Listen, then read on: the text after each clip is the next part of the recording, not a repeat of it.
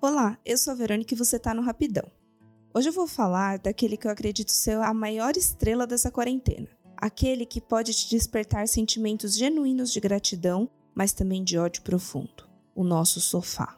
Mais do que falar sobre, eu vou dar dicas básicas que podem te ajudar muito na hora de comprar o seu novo modelo. Quando você vai escolher um sofá, antes de tudo devemos analisar o contexto que ele será colocado. Aspectos importantes do seu estilo de vida fazem toda a diferença e deve ser levado em consideração. Antes de mais nada, é sempre importante você definir qual a utilidade do ambiente que receberá o sofá. Ele será na sala de estar, que não tem televisão, apenas para bater um papo com a visita, ou vai ser um lugar confortável e preparado para ver um filminho? O segundo passo é sempre tirar as medidas da sua sala e dos móveis que você já possui nela, como o rack, se você tiver televisão na sala, a mesa de centro e as poltronas, por exemplo. Isso é primordial para você fazer os cálculos e analisar a circulação que você terá depois que o sofá estiver por lá. Não adianta nada comprar um sofá gigantesco e depois dele aberto você precisar escalar e andar por cima para sair da sala. Além de não ser legal, dá um ar desproporcional para o ambiente. Agora vamos trabalhar com dois cenários diferentes.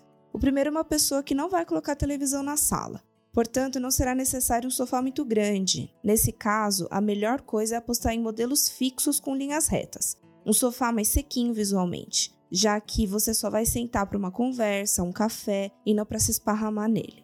Um detalhe importante é sentir conforto na posição sentada. Isso significa que é ideal que encoste toda a sua lombar no encosto e os seus pés no chão ao mesmo tempo. O outro cenário é o que eu tenho aqui em casa. Só temos uma sala e a televisão ficou instalada nela. Portanto, eu precisaria de um sofá bem confortável na hora de ver um filme, ainda mais que a gente não tem um aparelho no nosso quarto. Nessas condições, o melhor seria atender os dois mundos, que é exatamente o que eu estou procurando no momento. Preciso de um sofá confortável quando estiver fechado, já que temos apenas uma sala e não é toda visita que vai se sentir confortável em se jogar nele, e um bem confortável quando estiver aberto, para a gente poder se esparramar e aproveitar o cinema em casa. O modelo que se encaixa perfeitamente seria um retrato com uma cara de fixo. Assim eu tenho o conforto que os dois momentos pedem. Um terceiro cenário é uma sala somente de televisão, e aí, meu amigo, aquele sofá retrátil, quanto mais confortável, melhor. A estética fica totalmente para o segundo plano. Tem um outro modelo conhecido que já possui uma chaise em um dos lados. Ele é tipo um modelo em L.